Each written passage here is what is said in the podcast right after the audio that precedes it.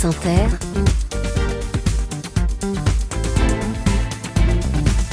le 7-10. Et Mathilde, ce matin, vous recevez un auteur, compositeur, interprète. Pascal Obispo, bonjour. Bonjour. Je vous imagine fredonnant des petits airs le matin.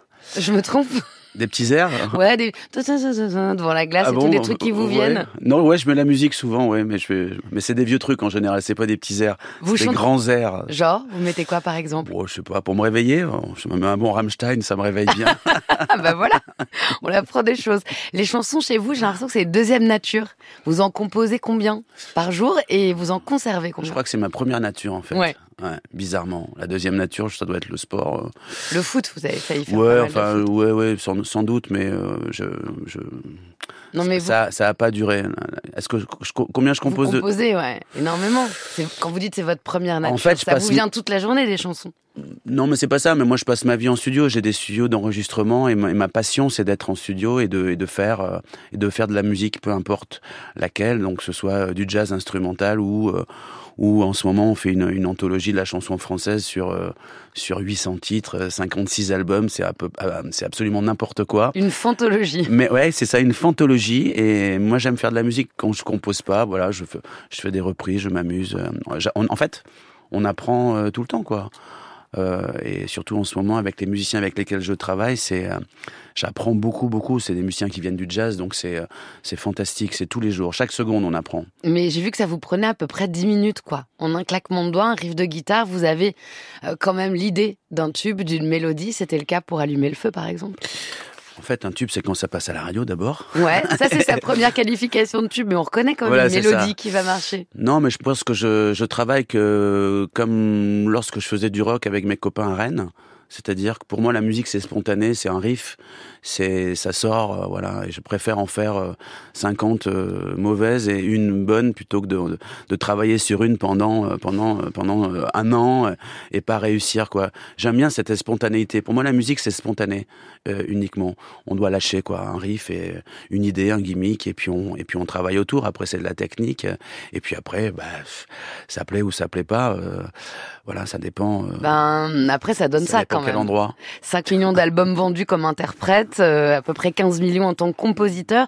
On se rafraîchit les oreilles ou pas? Si Ça vous, voulez, on, si vous voulez, on parle de musique uniquement. C'est pas la peine d'écouter tout. Hein. Oh, Vous voulez faire écouter Adjani, j'adorerais. On écoutera. Mais d'abord, je voudrais quand même qu'on se replonge quoi dans ces 30 ans de tubes. Ah, Premier. oh, ça commence bien. J'aime 1993 et puis deux ans plus tard. Je suis tombée pour elle Eh ouais. Ouais.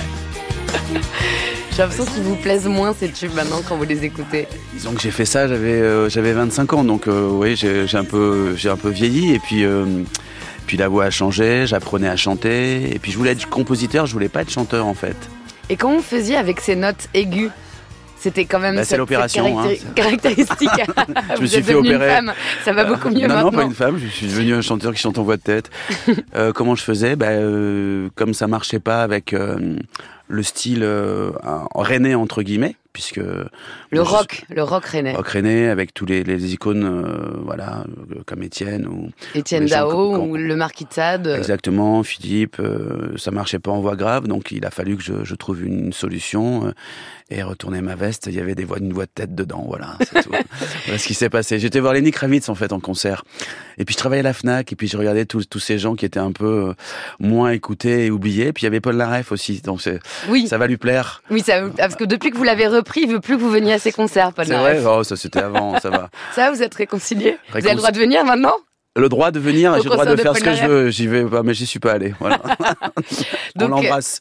Donc c'est parce que c'est parce que Lenny Kravitz, parce que Paul Naref, parce que la Fnac, qu'on a le ma Ouais. maison, ma tour Eiffel. Euh, qu'on a la voix de tête, oui, Ouais. effectivement. C'est comme ça que ça, s'est- que ça a marché. C'est-à-dire, on cherche, euh, on cherche une issue. Voilà. Alors savoir aimer quand même. Ah, On écoute. ça c'est. Savoir donner, donner sans reprendre, ne rien faire qu'apprendre, apprendre à aimer. Ça c'est quand vous composez pour les autres, pour Florent Pagny 1997. C'est grâce à lui que, que j'ai pu euh, dérouler après en tant que compositeur et je suis devenu compositeur ce que je voulais être en arrivant à Paris. Euh, grâce à Florent, parce que ça, c'est vraiment, c'est, j'ai eu du travail pour, euh, pour j'ai eu du travail pour 10 ans et j'ai réalisé mon rêve. Je voulais juste bosser pour les autres, en fait. Vous préférez bosser pour les autres? Ah, j'ai toujours aimé, ouais, je préfère. J'ai toujours fait et, et j'espère que je continuerai à le faire. Bon, là maintenant c'est un peu plus compliqué parce que il y a des machines qui font croire aux gens qu'ils ils peuvent composer tout seuls. Mais euh, c'est une technique la, la, la- la composition. Franchement, c'est c'est c'est pas facile. C'est c'est c'est un vrai travail. C'est un vrai travail de j'allais dire d'orfèvre ou de ou de haute couture. On peut pas euh, s'improviser comme ça. Et je l'apprends encore aujourd'hui. J'apprends encore des choses. C'est très très difficile. Mais c'est vrai que grâce à Florent. euh, C'est lui qui va vous ouvrir les portes de, de Johnny. de Johnny, par exemple c'est vous, ça, hein On écoute. Ouais, bah, je, C'est quand même. euh, On le sait pas, on le dit pas assez. je sais pas. C'est devenu une expression euh, connue. On regarde, on, ouvre les journaux télévisés. Et alors, lui, va allumer le feu ce soir. Bon. Non, mais c'est vrai que c'est un truc incroyable. Et c'est vrai que ça, s'est déclenché avec, avec Florent. Et derrière, j'ai pu travailler. euh, on m'a proposé de, comment dire, de, de m'occuper d'Ensemble contre le sida euh, pour, euh, récolter des fonds. Donc, on a pu sauver euh, l'association euh, ECAS grâce à ça. Et puis, j'ai travaillé pour plein d'autres artistes, Patricia Cass, je sais pas, euh, Oui, bah, Calogero. euh, vous avez travaillé aussi pour euh, Natacha Saint-Pierre, ce tube. Vous avez aussi travaillé avec Zazie énormément. oui, oui. On les plus grands, on va dire globalement. Mais Bah, que- qu'est-ce qu'il y a de plus confortable quand vous êtes au service des autres? Euh, ce qui est confortable, c'est de comment dire, euh, de de les aider, de leur ouvrir, euh, de leur ouvrir une porte, de, de trouver, de trouver l'idée. Moi, ça me plaît beaucoup de comment dire, de les accompagner. J'aime bien accompagner les gens en fait. Je suis un accompagnateur. Il y a une petite séance de psychanalyse d'abord avec Ah bah, il faut faire du- Obispo pour comprendre ce que vous voulez, notamment Je quand vous pense qu'il faut faire du pour profi- Isabelle Adjani, j'imagine. Je pense qu'il faut faire du profiling, évidemment. Euh, Claire, il faut connaître euh, à peu près tout le répertoire. C'est plutôt pas mal, c'est plutôt mieux de, de connaître l'œuvre et après voir euh, comment ça fonctionne. Pour Isabelle, c'était différent. C'est moi qui lui ai proposé aussi, et puis je savais, j'avais un cahier des charges qui était clair, puisque je, je devais faire le contraire de Gainsbourg. Alors euh, le contraire, hein, mais Ouais. au pire, je ne sais pas. En tout cas, je savais qu'il fallait pas que je fasse Pulmarine, et, euh, et donc euh, je lui ai proposé quelque chose qui est complètement à, à l'opposé, avec un, un travail sur, euh, avec des artistes qui sont des artistes qui lui plaisaient et qui sont pour moi des, des icônes de, de, de la musique euh, que, que je vénérais, comme Peter Murphy ou David Sibian. Il y en a plein d'autres que j'ai pas pu avoir. Elle, elle avait très envie de travailler avec Étienne Dao, notamment qui est- qui est présent. Il Il y a- Youssou N'Dour aussi, Daniel Dark. Daniel Dark, Et puis qui, moi, qui j'ai- est plus là, Christophe. Et puis Philippe aussi, Philippe qui était là, Philippe Pascal qui a Philippe accepté. Pascal. Et, Philippe euh, Pascal de Marquetta dit, dit qu'une chanson, c'est, ça doit avoir plusieurs niveaux de lecture. Euh, oui, ça c'est clair. Il y a plusieurs niveaux. Si vous écoutez Savoir aimer, vous retrouvez les accords de, de The Forest de Cure. Mais ça, faut le savoir. Deuxième album, 17 Seconds. Mais après, vous voyez, il y a, ça c'est plusieurs niveaux. Si on le sait pas, on peut pas savoir que le gars, il vient de la New Wave. Il y a un, y a niveau d'érudition, on va dire. Il y a un niveau d'accès euh, primitif, euh, de, de plaisir. Vous construisez ça comme ça? Moi, je construis uniquement sur euh, sur le côté, euh, oui, oui, euh, vibration, émotion, plaisir. C'est-à-dire qu'en fait, euh, j'ai le sentiment que, bon, de toute façon, on n'invente rien. Ce qu'on fabrique, c'est c'est juste, comment dire, une association de de de, de, musique et d'accords, de mots et de et d'influences que vous avez mélangées euh, pour le profil d'un artiste, si vous composez pour quelqu'un. Et puis et puis on et puis on et puis on se lance sur le piano sur la guitare et ça devient et ça devient ou pas quelque chose qu'on va écouter ou pas, Alors, qu'on va bien chroniquer ou ou pas. pas. Alors, on en reparlera. Pour Adjani, vous avez, vous avez mélangé ses, ses envies, ses aspirations et vous aussi, tout ce que vous écoutiez. Ma culture rock, surtout. Très mélomane. Ouais, votre Ma culture rock avec avec le, mon sens, euh, euh, mon appétence pour la mélodie, mais quand même j'ai- mis un frein sur le, le, le- côté français. J'ai vraiment travaillé sur mon côté, euh, le côté ma musique anglo-saxonne, celle que j'écoutais quoi. Vous vous êtes même fait un délire presque, presque Daft Punk. On écoute Kavinsky. Daft Punk, c'est juste, euh, comment dire, euh, enfin, c'est juste Giorgio Moroder. euh, C'est Giorgio Moroder. et on peut aller même plus loin. Et Nile Rodgers, le, Oui, oui, oui. Bah, enfin bon, je veux dire, on- est tous, euh, on est tous euh, issus de, de quelque part, voilà. Alors, on écoute ce que ça peut donner, Isabelle Adjani, dans ce... Avec Gaëtan, Avec Gaëtan Roussel, Ah oui. bien sûr. Bah, c'est de ça dont je parle. Appetizer. Allez. Elle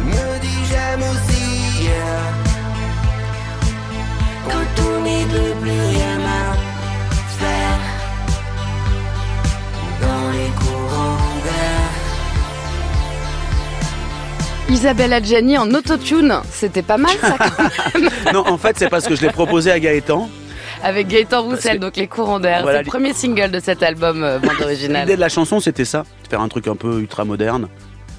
Et puis c'était la dernière chanson qu'on a qu'on a qu'on a composée. Euh, on l'a fait d'ailleurs avec Cécile De Laurentiis, euh, la, la fille qui travaille avec moi, qui vient de l'électro, qui m'a aidé justement à, à mettre les, les textures euh, qui euh, voilà qui me manquaient sur l'album. Ouais. On s'est amusé à faire cette petite chanson. J'ai proposé à Gaëtan et et, et j'ai dit à Isabelle. On on a elle a un peu hésité, puis finalement j'ai réussi à la convaincre.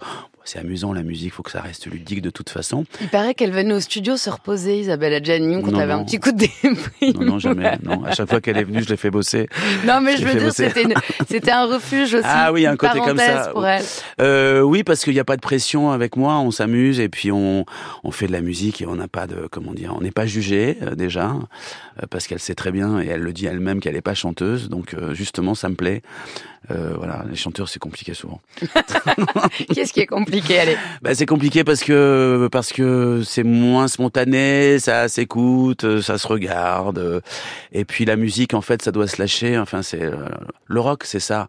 Enfin bon le rock. c'est- je- Vous dites que vous avez toujours un Ça. rocker qui vous tape sur l'épaule. Ah ouais, euh, en toujours. vous. Il vous dit quoi, euh, ce rocker? Bon, il dit va pas trop loin. Bon, quelquefois j'ai dépassé les limites, mais bon, c'est pas grave. Ça m'a permis justement de faire Isabelle Adjani, de travailler avec elle. Ça m'a permis de travailler avec des artistes que j'adore.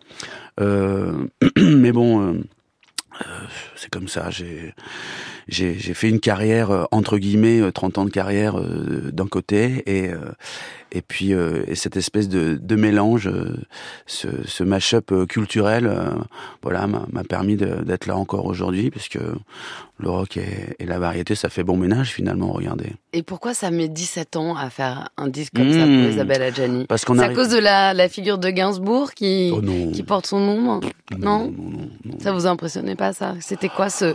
Bah, Gainsbourg, cette un- gestation Gainsbourg, c'est un maître, hein, donc euh, c'est, si on commence à se bloquer euh, là-dessus, euh, on écoute Mozart et au Coltrane. Et on va se coucher. ah bah, même pas on va se coucher, on n'y va même pas, on, on rentre même pas dans la chambre, c'est-à-dire on part, on sort. Non, mais la musique, faut que ça reste ludique. Non, non, moi j'ai jamais été bloqué par les maîtres, bien au contraire, ça m'a, ça m'a influencé. Pourquoi 17 ans? Parce que parce qu'il fallait euh, bien finir le boulot. Voilà, je je tenais à, à finir ce disque euh, et je tenais à le, le finir de la meilleure manière possible et je voulais que ce soit qu'il soit intemporel, qui ressemble à Isabelle et qui ne ressemble à rien de ce qui existe et surtout d'ailleurs presque pas non plus à ce que je pouvais euh, représenter entre guillemets. Voilà, c'est vrai qu'on passe à Pascal Obispo, on se dit c'est comme si c'est comme ça, mais voilà justement. C'est coussi coussa, comme disait notre. euh, moi, Pascal Obispo, coussi coussa, disait notre chroniqueur Arnaud Vivion, Ah bon? qui passera peut-être nous voir tout à l'heure. Pascal Je Obispo. je l'ai- je et croisé. Qui a fait l'éloge. Ah, Oui, je l'ai croisé. de ce disque. Alors c'est un disque qui sort aussi en même temps que vous avez fait euh, un album, vous avez euh, un 14e album, 70 en réalité, parce qu'il y en a beaucoup qui sont en ligne sur la plateforme Exactement. Obispo All Access. Et euh, il y a cette- 70 en 3 ans. Ouais, pas mal quand même. Ouais, on travaille beaucoup. Quand je dis que vous produisez, je sais pas combien de chansons par jour, c'est pas si faux. Ouais, c'est euh, une appétence pour la chanson française. euh, Je, je reproduis des choses et, et je fais beaucoup de jazz, je fais beaucoup d'autres choses. Je fais de la musique en continu. Ouais. Je voudrais qu'on écoute un extrait euh, de cet album et puis cette autodérision, je trouve, qui vous caractérise. Le piano s'est jeté par la fenêtre.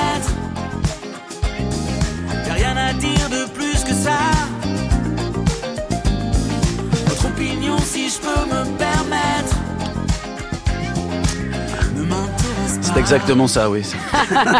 Mon piano s'est jeté par la fenêtre. Là, il y a du groove, il y a du berger, et puis il y a, y a vous en coupable. Vous êtes interrogé pourquoi votre piano s'est jeté par la fenêtre. La mélodie de trop, il en pouvait plus, Pascal Obispo. Parce que, parce que je fais des saloperies de temps en temps, mais bon, le problème c'est que c'est comme ça. Il faut se recadrer, il faut toujours avoir le, le petit rocker sur l'épaule qui vous dit attends là tu, tu vas trop loin. Mais c'est vrai que ça nous ça nous ouvre quand même des portes de faire des chansons populaires. Et moi j'adore, j'ai adoré faire des, de, de- avoir la chance de faire de la chanson populaire parce que ça m'a permis d'a- d'avoir d'avoir des de construire des studios, de faire de la musique, de travailler avec des artistes, d'aider des artistes. Euh, Aujourd'hui, je n'aurais jamais pu faire une application et réaliser 70 albums en, en 3 ans. Et d'ailleurs, on va encore continuer si je n'avais pas fait de la chanson populaire. C'est important pour moi. Donc, euh, voilà, il y, a une, il y a une forme de dichotomie, mais qui n'existe pas finalement. C'est vraiment un, un, un ensemble qui me, qui me caractérise. Voilà. Bonjour monsieur. Il y a un Vous êtes monsieur bien qui barbu. s'installe, oui, il est bien barbu. Mais justement, parlons de chansons populaires et de quelqu'un qui a pu la définir un jour sur cette euh, antenne. C'était en 1980. Vous l'avez repris d'ailleurs intégralement, Michel Berger. On l'écoute. Voilà quelque chose qui met du temps à s'implanter et qui pour l'instant n'est pas, je, crois, acquis dans, les, dans, dans, dans la tête des gens, c'est que la chanson est, est véritablement un moyen d'expression artistique. Je crois que pour l'instant c'est quelque chose d'amusement. Et vous m'avez posé la question tout à l'heure de savoir si j'étais, je me sentais pas écrasé par rapport à un père médecin. Donc ça veut dire quand même que pour vous la chanson c'est quelque chose de de moins important. Ah non, pas du tout. Écoutez, pas du les tout. gens- Certaines chansons. la bonne chanson est tellement Si parfois vous parlez à des gens comme. Gainsbourg, pour, pour lui, la, la chanson, c'est rien. Il a- je crois qu'il l'a répété pendant des années. C'est un art mineur, c'est Mm. beaucoup moins important que d'écrire un livre. Moi, je suis absolument pas d'accord. Je, je crois que le format est petit, que c'est vrai qu'on le commercialise et que donc il y a une ambiguïté qui est extrêmement dangereuse. Mais je crois que c'est un, un art euh, absolument pas mineur et, et- et qui a beaucoup de responsabilités dans le XXe siècle. Vous que- souscrivez, Pascal Obispo? Euh, là, je fais le tour des salles en ce moment et je chante l'envie d'aimer tous les soirs. Et c'est vrai que quand je vois que qu'on peut rassembler euh, autant avec euh, avec une chanson qu'on aime ou qu'on n'aime pas, mais je trouve ça absolument fantastique.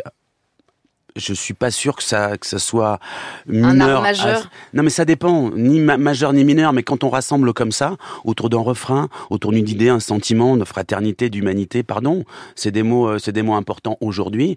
Euh, C'est vrai qu'on se dit bon, il y a un côté un peu majeur. En tout cas, c'est majeur pour un moment de, de sa vie, pour un moment de bien-être, ça peut, ça peut l'être. Mais sinon, oui, quand on écoute Mozart, Coltrane, euh, bon, c'est, la, la, la, la chanson dite populaire, c'est un art mineur, mais, mais je pense que ça a une super importance. Et notre fonction aujourd'hui, euh, elle est, euh, je, je la trouve majeure en fait. Finalement, faut pas se prendre au sérieux. D'allumer cette fraternité finalement. J'ai l'impression, ouais. Je pense que notre fonction est majeure, mais on fait de l'art mineur. En gros. Parfait, c'est la réponse à Michel Berger.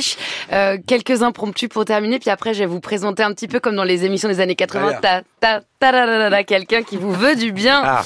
Les Dix Commandements, la comédie musicale, c'est vous aussi Pascal Obispo. Vous allez la reprendre, 25e anniversaire. Ça dit quoi pour vous aujourd'hui les, les Dix Commandements? Euh, ça dit quoi? Bah, ben, Je vous en ai parlé à l'instant, ça rassemble. C'est l'envie d'aimer, c'est l'envie d'être- ensemble. C'est une- comment dire Il y a un mouvement de, de, de fraternité important et, et euh, on essaye de, de, de, de remonter. Et ça n'avait rien, à- ça n'a rien à voir avec les événements, ça s'est trouvé comme ça. Euh, mais c'est vrai qu'on va refaire un spectacle qui euh, qui va parler de, bah, de comment dire d'unité. hein. On va essayer, si c'est possible. Et Dieu dans tout ça alors La Et question tout Jacques. Chancel. Obispo, ça veut dire évêque, hein, je le rappelle. Et Dieu dans tout ça Bah, Il a Ouais. 80 ans, hein, il fait des concerts en Australie en ce moment. Dieu Paul McCartney, ouais. Ah voilà Et alors, euh, Berger ou Goldman? Ah, Berger. Et Baudelaire ou Rimbaud? Euh, pff, je, je dirais Baudelaire euh, parce que je, je, je, préfère, le, je préfère les vers beaucoup plus. Et Voilà. la dernière question, et le foot dans tout ça Je suis un pied carré, euh, oubliez-moi. Vous avez laissé tomber. Merci beaucoup Pascal Merci. Obispo. Je voudrais que vous rencontriez Arnaud cet Vivian. homme, Arnaud Vivian. On s'est déjà rencontrés, on vient de se parler là avant d'entrer en studio. Arnaud, vous avez aimé peut-être pour une des premières fois un album entièrement conçu par Pascal Obispo, celui pour Adjani, bande originale, qui vous a soufflé. J'étais totalement bluffé, je peux le dire. Je le suis toujours. Hein. J'ai- Je change mon, to- mon top 5 de, de mes morceaux préférés dans le Hadjani tout le temps. Une fois, c'est le David Sylvian, le duo avec David Sylvian. Le, le duo avec Akhenaton et une tuerie absolue. Euh, le duo avec Christophe. N'Dour, avec Christophe. C'est très, C'est très, très, très beau. La chanson est magnifique. C'est une chanson de Christophe, en fait. Ouais. hein, du dernier album de Christophe, on a l'impression que ça sort directement de, de cet album. Euh, C'était sous la console en plus, voilà. comme d'habitude. et ce qui est génial, c'est qu'on a eu une Sous la discussion. console. Qu'est-ce que c'est que Ça veut, dire, ça veut dire que Christophe, on, on, on chantait sous la console. Il se mettait euh, dessous. Ah, il se mettait on sous se la console on- pour on- chanter, un peu comme a- dans une cabane On installait des bougies et on a chanté comme ça tous les deux. Ouais. Ouais, magnifique. Magnifique. Pascal Obispo, on va vous retrouver sur scène. Adjani, elle vient vous voir sur scène euh Oui, elle était venue, ouais. Elle va revenir sans doute. Pourquoi Et elle va revenir. Non, c'est parce que c'est pour la tournée que je vais annoncer. Ah parce oui. qu'il y a pas mal de Ah, dates. J'y suis. Il me reste 20 dates euh, jusqu'à Ouais. février. Oh, ça va, vous êtes en forme. hein. Du 1er Ça décembre passe. à Saint-Etienne, 2 décembre Clermont-Ferrand, Montpellier, le 5, Marseille le 8, et puis on vous retrouvera en 2024 à Brest le 12 janvier. Il y a, pas, il y a un passage par Bruxelles le 20, Chambéry, Mâcon, Montbéliard, Saint-Omer, et j'en passe. Pascal Obispo, c'était un bonheur d'être avec vous. Je suis heureuse Merci que vous soyez maintenant euh, vraiment rentrés totalement dans la vie de l'un l'autre avec Arnaud Vivian, qui est lui le spécialiste du ouais. Ouais, il a un ouais très très très important. Bonne journée. Merci beaucoup.